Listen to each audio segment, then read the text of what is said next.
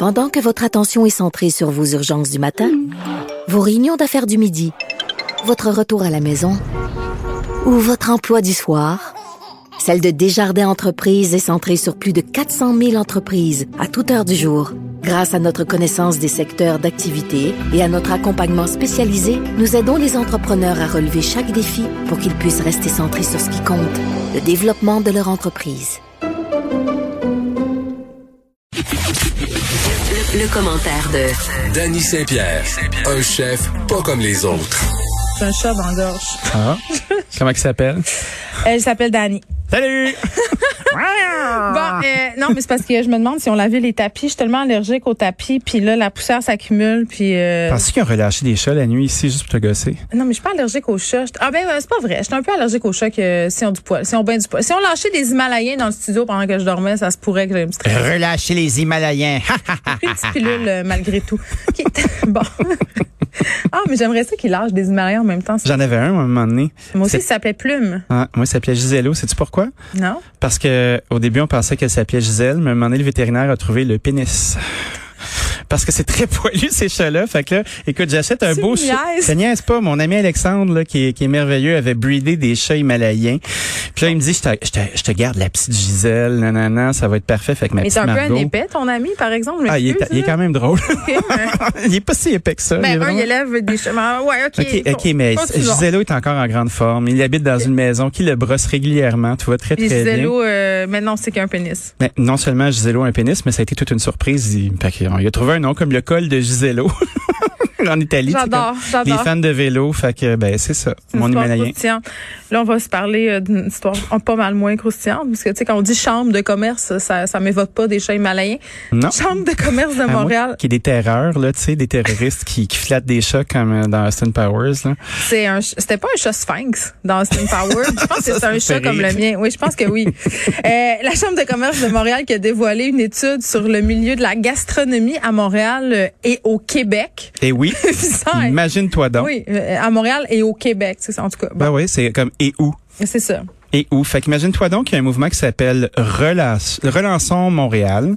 Puis euh, il y a une étude qui a été produite par euh, chef et restaurateur indépendant de la gastronomie québécoise, un levier pour la relance économique de Montréal et du Québec. Fait Donc, qu'il euh, y a-t-il il un chèque dans le mal pour avoir dit ça, là? On est Non, mais écoute, j'ai lu, la- j'ai lu le Ah, tu communiqué. l'as lu, le communiqué, parfait. Hey, si j'avais appris ça par cœur, t'imagines? Ben, je sais pas. Tu pourrais être un mannequin de main aussi à un moment donné. Je trouvais, que tu avais franchi le Rubicon euh, de la Non, chronique non, non, non, non, non, Bon, non, fait, qu'est-ce non, qu'ils non, nous non, pour, ce qu'on se relance? Ben, c'est un c'est un regroupement qui- avec la Chambre de commerce, puis avec le ministre de l'économie, ministère de l'économie, se sont mis ensemble pour réfléchir au fait que, ben, imagine-toi donc, il y a deux, il y a 21 000 restaurants au Québec, et là-dessus, il y en a 550 qui sont les principaux moteurs de développement et du rayonnement de la gastronomie québécoise. Fait que ça, c'est un regroupement de restaurateurs indépendants qui font euh, ben, de la gastronomie, donc euh, un lieu où on achète de petits producteurs locaux, un lieu où les gens sont formés, où on exprime quelque chose. Puis tu sais, à défaut euh, de notre passion pour le casse-croûte, toi et moi, où on trouve qu'il y a de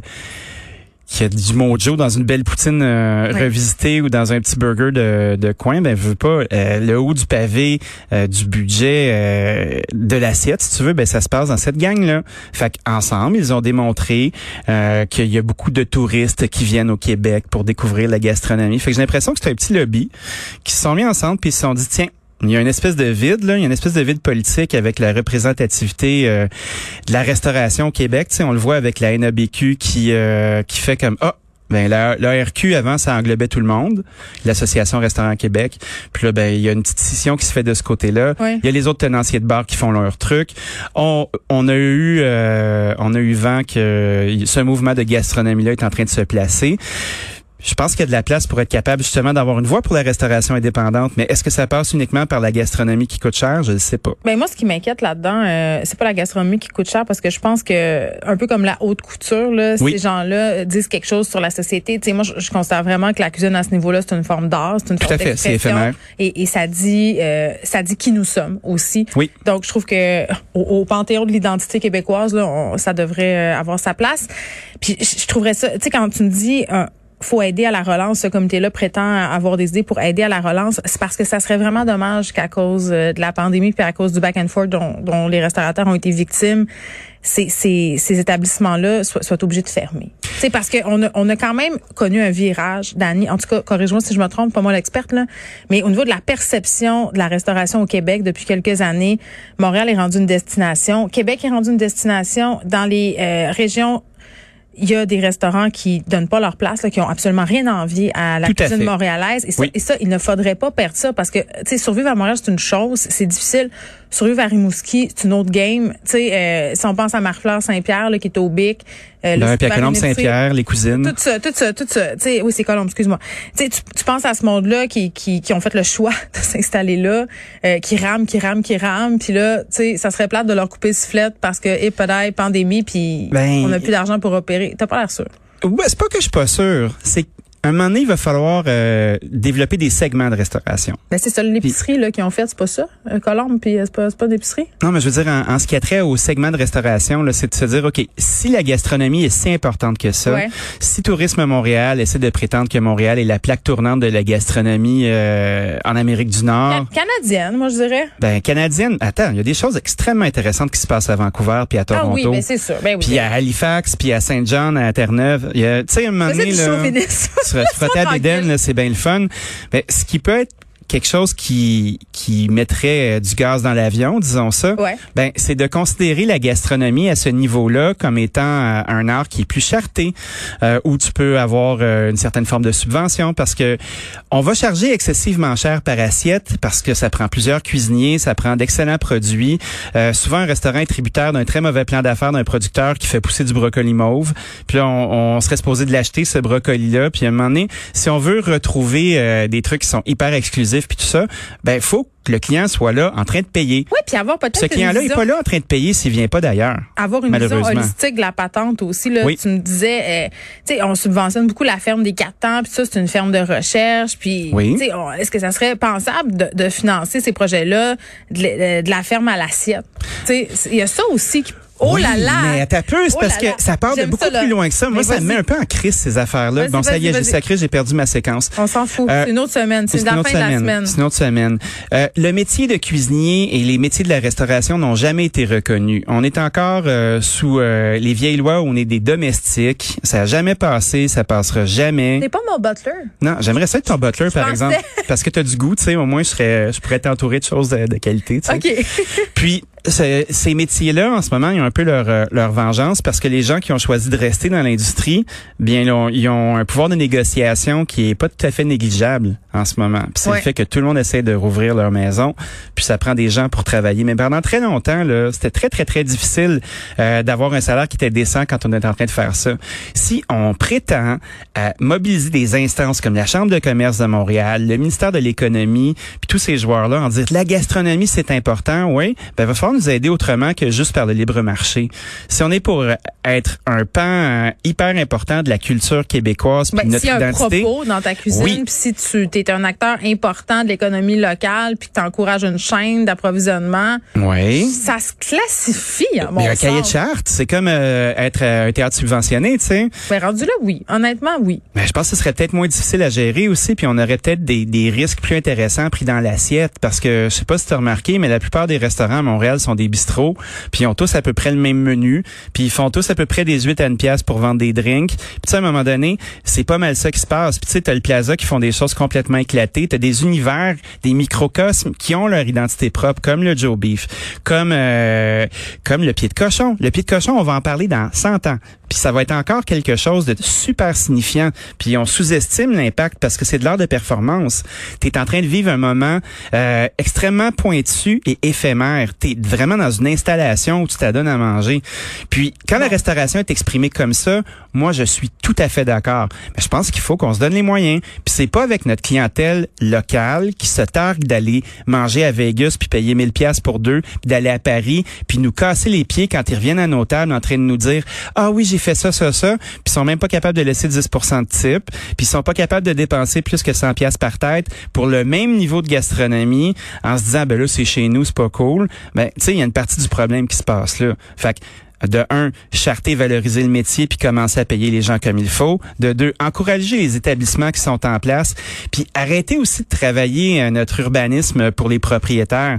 Tu est-ce qu'on, euh, est-ce que le marché montréalais de la restauration est assuré, euh, saturé? Oh que oui. Est-ce qu'on peut arrêter de donner des permis pendant un an, juste pour voir qui va rester, puis donner la, la chance aux gens qui sont là de pas se ramasser avec un voisin avec de l'argent frais qui coupe ses prix en deux juste pour te voir mourir, tu sais?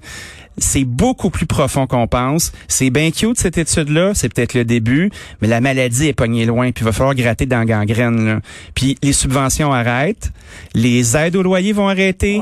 Là, on nous permet d'ouvrir notre terrasse. Hey, un gros merci. Merci beaucoup. On va pouvoir recommencer à travailler. C'est bien fin. Mais là, on va voir qui va rester à la fin. Puis ça va nous prendre des années avant de repayer ça. Fait que tu sais, on se tape dans les mains, c'est bien beau. Bravo aux 550 restaurants qui sont les moteurs de l'économie. On vous salue. Puis euh, ben les 20 000 autres, ben on va essayer de, de vous suivre quoi. je sais pas quoi dire. C'est, ça me rend triste, mais en même temps. Ça te rend triste, mais tu sais, je suis pas contre, non, mais je suis pas contre cette initiative-là. Moi, je veux pas pisser dans la parade, sur la parade, là. Mais, non, mais il faut pas pisser, euh, je trouve sur ça, la parade, je trouve ça correct, mais tu sais. Non, mais il faut pas se laisser aveugler par la parade, hein. C'est la parade qui cache la forêt, disons ça de même. Ouais, puis c'est pas des, tu sais, on parle de Charles-Antoine Crête, qui est un gars brillant, Normand Laprise, qui est le, le parrain de la gastronomie québécoise. Charles-Antoine du Montréal Plaza. Ouais, du Montréal Plaza, puis c'est un, c'est un, c'est des brillants, là, puis c'est pas la question. Ben, ce sont des artistes. ce sont des artistes. Est-ce qu'on peut les reconnaître? Est-ce qu'on peut leur donner, euh, leur donner la chance de faire leur job comme il faut? C'est comme si c'était une technique, la restauration, fait que les gens n'ont pas de considération pour ça et ça devrait changer. D'ailleurs, c'est le cas dans plusieurs pays. Là. On considère quand même les grands chefs comme des artistes, Ben, comme des penseurs, Pourquoi comme le des Pérou philosophes. est une destination de gastronomie mondiale? On a l'expression c'est pas le Pérou. Puis en se disant ça va être pauvre, ça va être triste. Puis Christy, euh, quand tu regardes la liste des 100 meilleurs restaurants mondiaux, là, y a-t-il des restaurants canadiens là-dedans? Un ou deux de temps en temps parce qu'ils se sont mêlés dans les statistiques? Tu sais, Bon. c'est quoi là? Come on. On se garde un petit peu de temps pour parler de la SAQ parce qu'on dirait que ça aussi, ça me choque. La, la Je sais SAQ, pas, euh, je suis comme bien moi là-dedans, mais oui, on va y aller. Ah, D'accord. non, mais c'est une autre affaire pour te faire poigner nerf. Moi, j'adore ça. Oui. La SAQ qui choque certains clients euh, parce que du monde euh, qui semble être euh, classé dans la catégorie VIP et Ben oui. qui ont accès à des produits euh, de niche, des produits rares, des vins Oui. magiques, des élixirs. Ben oui, des élixirs, Ça, des ça se trucs. passe. Ben, C'est pas démocratique. La SAQ, ça appartient à tout le monde. La SAQ appartient à tout le monde, mais il y a un truc qui, à l'époque, s'appelait le courrier euh, viticole, euh, vinicole, pardon, et qui s'appelle maintenant l'opération Grand Connaisseur.